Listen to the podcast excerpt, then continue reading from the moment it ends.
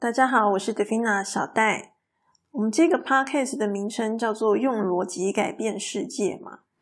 那么我之所以会想要建立这样子的一个内容呢，就是希望可以分享一些自己的经验，然后呢，帮助大家更有方向的去进行逻辑思考。因为老实说啦，虽然我呃，我以前听到说我可能自己天生的逻辑就比别人好，我自己又是做工程师。但就算如此，我觉得我也是花了很多时间在摸索，摸索说，哎，到底该怎么样才是符合逻辑的，符合我们所追求的那些什么逻辑思考啊、客观思考啊、批判性思考啊等等。就是说，就算我可能天生都比较有优势，我还是要花很多时间去想这些事情。那我觉得，干嘛要这么浪费大家的时间呢？我希望说，如果我把我的心得分享出来，是不是可以减少一些大家花时间探索的这个过程？我们希望可以把时间拿去做更有意义的事情，比如说赚钱呐，呃，享受啊，体验人生啊，等等各方面都好嘛。那么，当然我必须要承认，该怎么分享这件事情呢？我也是在摸索，毕竟这也是我以前从来没有做过的事情嘛。所以可能呢，有一些地方大家会觉得说，哎，好像不是这么的有系统。是的，没错，基本上我就是整理到哪里，分享到哪里。有些东西呢，总是要给我一些时间。那么我今天要分享的内容呢，主要是针对这个我观察，呃，逻辑不好的一些人，他们的问题通常是在哪里？那么希望透过整理这些问题。那我们就可以检讨自己有没有犯下这些错误嘛？也就是说，如果你希望你的逻辑思考可以增强，那你应该要尽量避免犯下这个问这些问题、这些错误。毕竟呢，我们要解决某一个问题的时候呢，就是要先把这个问题找出来嘛。好，我们之前一直不断在讲这件事情，所以呢，我今天想要解决的是逻辑的问题，那我当然要把逻辑的问题是什么，把它找出来才可以。那我们之前有讲到说，逻辑的概念很简单，就只有两个。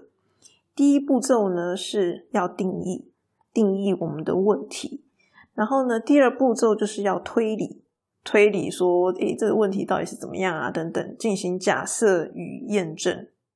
那么我就发现呢，其实对于那些逻辑可能没有那么好的人来说，他们甚至会觉得自己逻辑好像还不错。为什么呢？因为呢，他会觉得，诶，很多事情他说得出来啊，他有办法进行推理。也就是说，推理通常不会是问题，大家都可以推理。为什么呢？因为推理这件事情，只要你有相关的知识跟经验，你都可以做得到。那如果你没有相关的知识跟经验，你就会不知道嘛，那就是不知道啊，也没什么好推的。所以呢，就是有经验就可以推理，那这件事情就很正常。可是问题会就是卡在哪里呢？卡在定义。那么我是观察几个不同的，就是逻辑可能不是这么理想的一些人。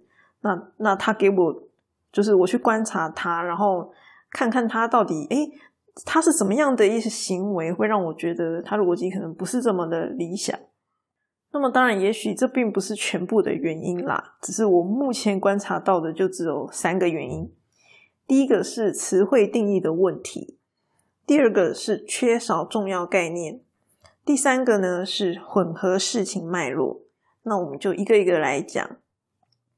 首先呢，词汇定义的问题哦，就是，呃，其实我小时候是很少去查国语字典的，好，因为就国语不太好，然后也很懒惰，所以呢，我都不太爱查字典。可是其实到长大之后，因为我有会写文章嘛。所以长大之后反而还蛮常去查的，因为我就是会怕我用错词，一旦你用错词了，就会造成别人的误解，那嗯推理的这个方式啊、逻辑啊也都会不一样。比如说，我现在跟你讲杀一只鸡跟杀一只猪，那你脑袋所呈现的这个画面就会是不一样的。所以那些逻辑好的人呢？当他发现他可能哎跟这个谈话的对象的这个词汇定义可能有所不同的时候，他就会想要去做一个确认，确认对方对这个词汇的定义到底是什么。所以，像有的时候我常常会在听一些访谈性的节目的时候啊，就会听到那个来宾问主持人说：“所以你的定义是什么？”我已经听过不止一次了。那每次听到这句话的时候，我就会心里会心一笑，这样子。也就是说呢，逻辑好的人他们会比较谨慎去确认这件事情。那逻辑不好，其实就是他不会去想到这个问题嘛，他不会去做确认，他就是我自己认定怎么样就是这样。所以别人讲什么，我就会认定成不一样的东西，但我自己可能不知道，因为我不会去做确认的动作。那因为这样子，别人就会觉得你莫名其妙。那么第二个问题呢，是缺少重要概念，这件事情会更难一点。就是说呢，有的时候我们在听一个人他的论述的时候，诶，他为什么会有这样子的一个呃逻辑推理的结果呢？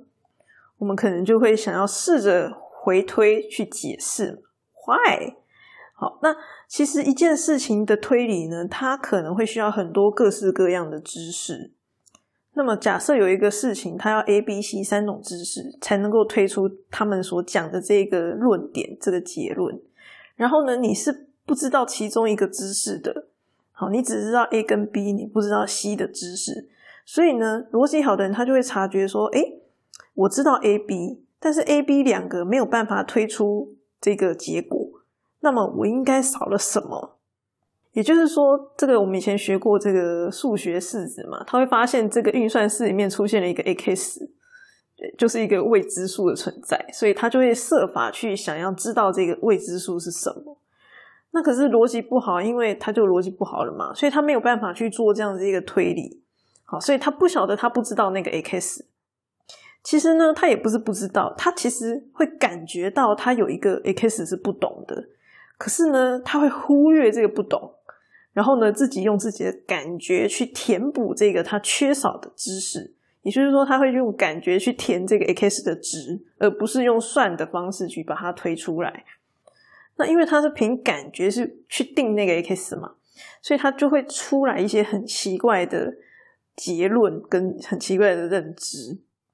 像我曾经跟有一个同事在聊天，好，我曾经跟他聊到说，哎，我有胆结石，因为我们有那个健康报告嘛，我就说我有胆结石，然后呢，就有另外一个时间点，不同的时间点，他在跟我讲喝水这件事情，就是哦，他要开始喝水啦，怎么样怎么样的，然后我那时候就讲说，哎，我其实没有办法一次喝很多水，因为我会很容易觉得喝太多水不舒服，这样，这两件事情是在不同的时间点发生的。可是呢，有一天我在跟他讲说：“好，我决定我今天要来喝水了。”然后他竟然回答我说：“哎，你不是因为有结石，所以没有办法喝很多水吗？”然后我一个大问号，哈，你在说什么？那这件事情是怎么回事嘞？呃，某种程度上，第一个问题就是他恐怕不知道胆结石是什么，他也没有去，因为他不知道，然后想要去查到底这是什么。所以他就会有这样的一个错误的感觉，然后他就用他自己的感觉去解释，然后呢，再去把我跟这个把结石这件事情跟喝水去做一个连接，然后得出这个很奇怪的结论。所以我们前几集有提到说，要厘清感觉与事实，你要知道你到底什么是感觉，什么是事实。其实某种程度也是因为这个样子，你要知道说这个是你猜的。你如果没有这样子的认知，你很容易就会觉得它就是真的，它就是事实，那就会造成你的误判。所以接着就是要讲到第三点，混合事情脉络是什么意思呢？就是刚刚我的那个例子嘛，胆结石跟喝水其实没有关系，它为什么会混淆？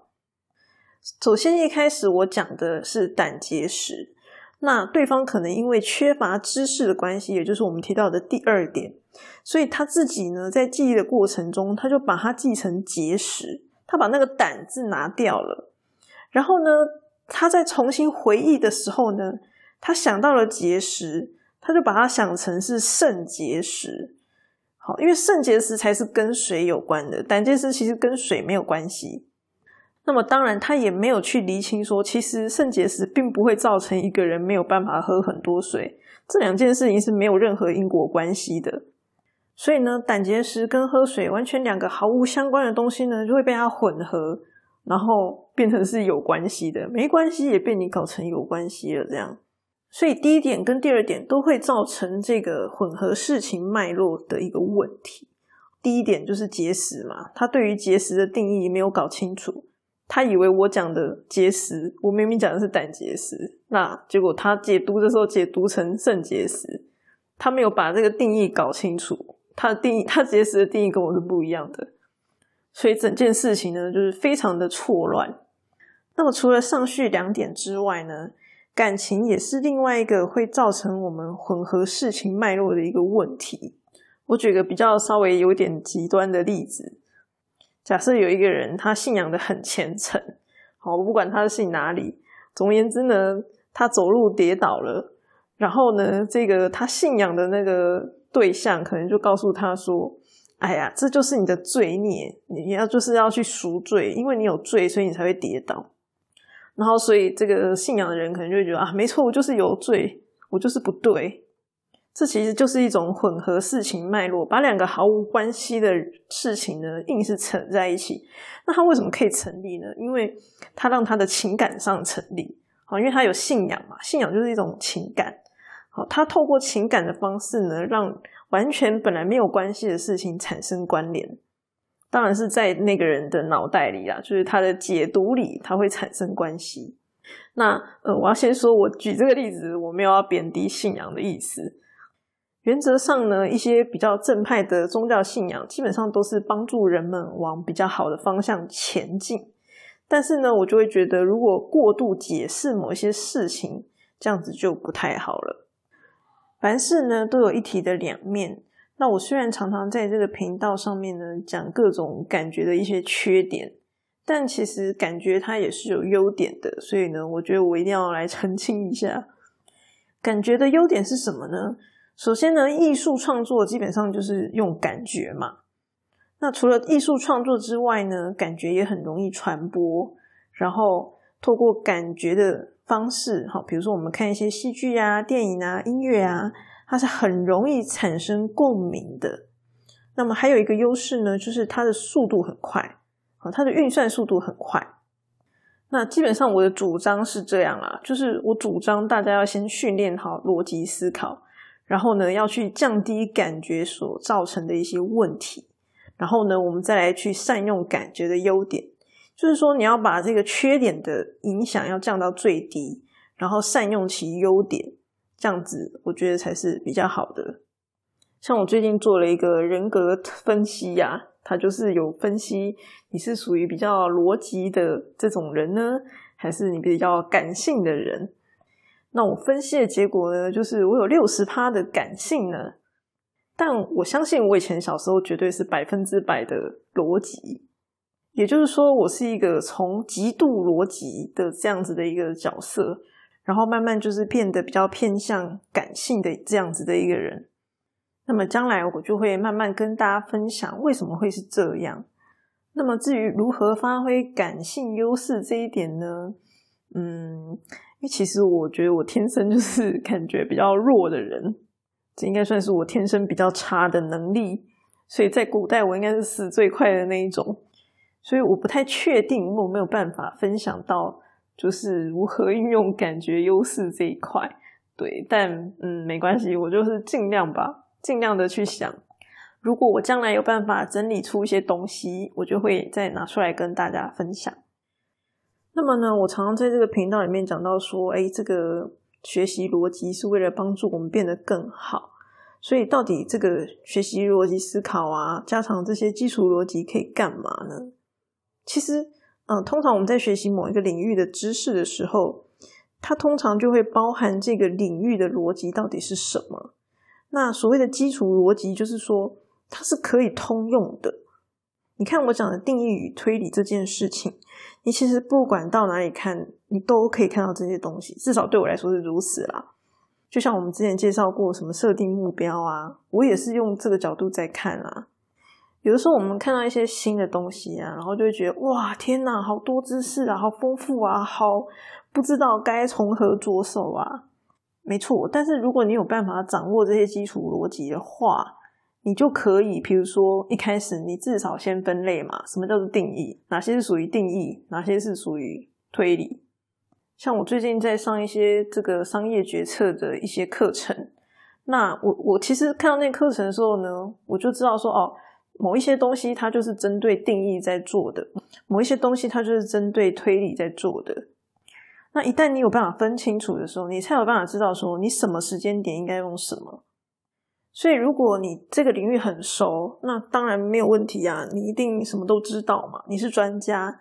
可是，当你必须要到一个你不熟的领域去做学习的时候，你的基础逻辑如果好。那我觉得这就是增加你在这个不熟悉的领域的一个生存能力，就是说你不容易因为这样子就会误判，然后你学习的速度也会比较快。